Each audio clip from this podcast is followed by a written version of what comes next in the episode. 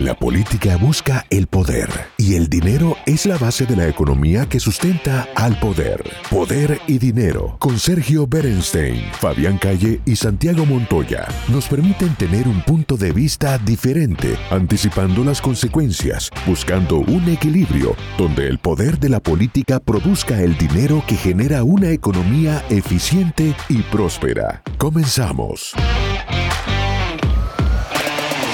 Hola, muy buenas tardes. Bienvenidos a una nueva edición de Poder y Dinero aquí en Americano Media. Mi nombre es Sergio Berenstein, es un placer acompañarlos.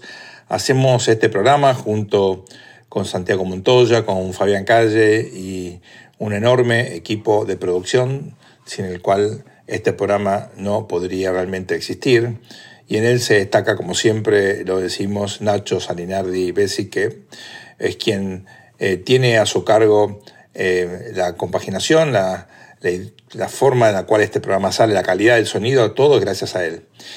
Hoy tenemos un programa especial, cumplimos un mes al aire y queremos celebrarlo con ustedes. Para eso eh, preparamos un programa en el cual con Santiago y con Fabián tratamos de poner en contexto cómo está el mundo, cómo está la economía global eh, y también cómo están los Estados Unidos, los principales problemas. Tratamos de definir la agenda temática eh, que de alguna forma estuvimos desarrollando durante este mes, eh, pero nos parece importante eh, poner en contexto, hacer una especie de balance crítico y sobre todo definir los temas que vamos a seguir analizando, profundizando a lo largo de este ciclo aquí en Americano Media. Como todos ustedes saben, estamos de lunes a viernes a las 4 de la tarde y tenemos como misión, nos propusimos como misión eh, ir desgranando eh, los problemas que nos parece son más importantes para eh,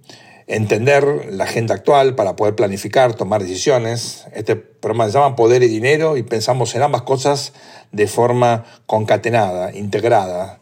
Y obviamente hay que entender la política para ver cómo están los negocios y viceversa, entender el ciclo político-económico y cómo esto influye tanto en las decisiones de los líderes como fundamentalmente, lo más importante, en eh, cómo deciden los ciudadanos. Deciden votando, deciden consumiendo, invirtiendo, ahorrando. Eh, esas son decisiones que terminan finalmente eh, justamente conformando los escenarios que vivimos día a día.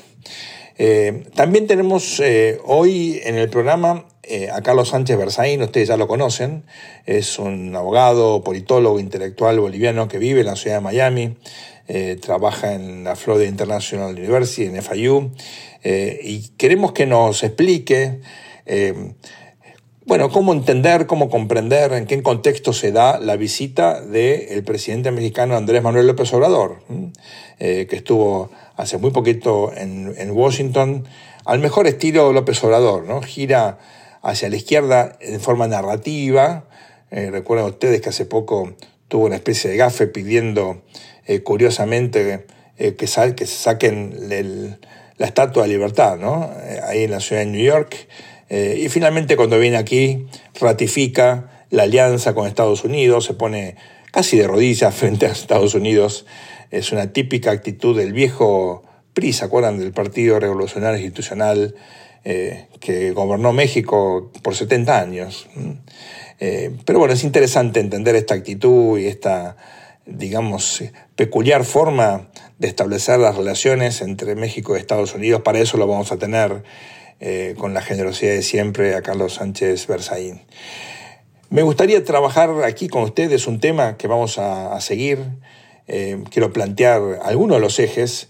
Me parece crucial porque es algo que ustedes sienten día a día, lo charlan en familia, con los amigos es algo que no es nuevo, pero se viene profundizando como tendencia y seguramente va a explicar mucho del voto en estas elecciones de noviembre, en las elecciones estas de mitad de mandato, las midterms, eh, fundamentalmente en la población hispana, pero no solo, teniendo en cuenta la importancia eh, que tiene la población hispana, no solamente en Florida, en Texas, en California, sino en muchísimos otros estados, muchos de esos, los denominados swing states. ¿eh? Eh, Arizona, en México, Colorado, en Georgia. Eh, por supuesto, día a día la comunidad hispana eh, está ganando más espacio en la sociedad, en los negocios, en la política, y hay muchos estudios que marcan cuáles son las tendencias que caracterizan a los hispanos. Por supuesto, lo primero que hay que marcar es que se trata de una comunidad muy diversa y que por supuesto se engloba con un concepto como el hispano, bueno, a gente que tiene características muy distintas, que hace eh, en algunos casos muchos que están en el país, en otros casos son migrantes relativamente recientes. Eh, se refiere con hispanos a gente de origen mexicano, a gente de origen puertorriqueño, cubano, eh, dominicano, venezolano y el resto de los países de la región, colombianos, peruanos. Hay, por supuesto, también en muchos centroamericanos, salvadoreños, hondureños, guatemaltecos. Por supuesto, tenemos gente literalmente de toda América Latina. Desde ya, últimamente, muchos argentinos han venido, históricamente este, peruanos desde por lo menos la década del 90, ¿verdad? Eh, entonces, es obviamente eh, muchas veces eh, poco claro qué se define por hispano, pero es cierto que hay características comunes. hay aspectos culturales, por ejemplo, el idioma. Hay afinidades o cuestiones muy características de nuestra comunidad.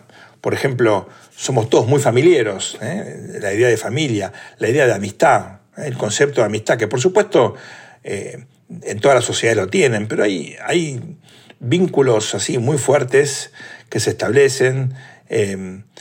Los padrinazgos es otro vínculo muy característico de nuestra cultura, en muchos casos también la cuestión religiosa. Pero hay un elemento muy interesante que ha venido ocurriendo y esto lo reconocen todos los medios de comunicación, incluso aquellos más, digamos, vinculados al mundo eh, liberal, ¿no? el mundo más de la izquierda, ni hablar en el mundo académico, los especialistas en opinión pública. Eh, en lo personal yo sigo mucho las tendencias de opinión pública. Eh, y lo que marcan las tendencias últimamente es que hay un giro bastante pronunciado de un segmento relevante de la población hispana, mayoría del votante registrado hispano, más precisamente, eh, que eh, bueno, en los últimos años está corriéndose de eh, el Partido Demócrata por distintos motivos y em, está expresando afinidad cada vez mayor con las ideas, con los candidatos e incluso con la identidad del Partido Republicano. No es un fenómeno total, por supuesto sigue habiendo eh, muchos hispanos que se reconocen demócratas, eh, algunos incluso, eh, por supuesto, reconocerán representantes que están en el, Congreso y,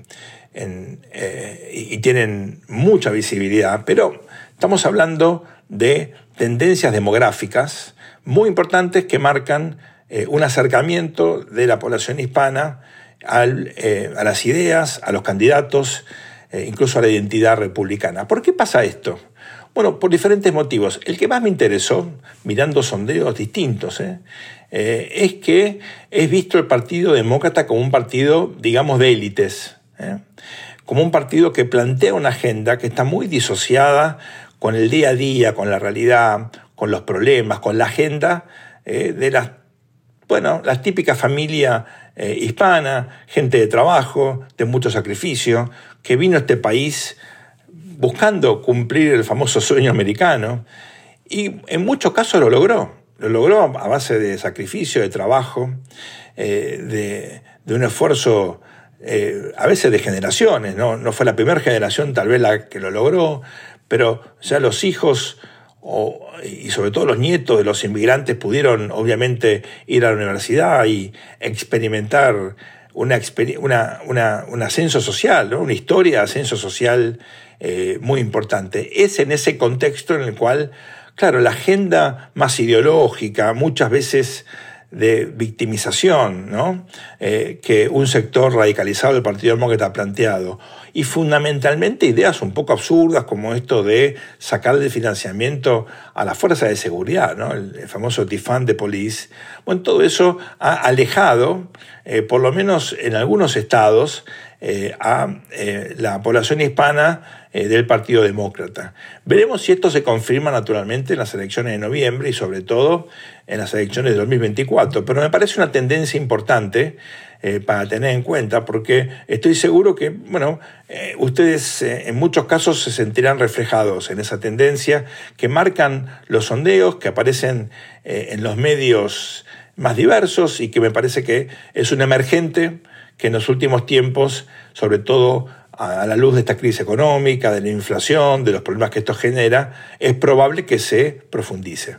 Eh, quería compartir esto con ustedes porque me parece que es un contexto interesante para ir planteando temas políticos, económicos de debate, que como ustedes saben aquí en Poder y Dinero eh, tratamos, discutimos con la mayor objetividad posible, basado en datos, en evidencia, pensando en los problemas que tienen eh, los norteamericanos día a día, sobre todo la población hispana y sobre todo también teniendo en cuenta algo de proyección, ¿no? Cómo esto va a evolucionar hacia adelante.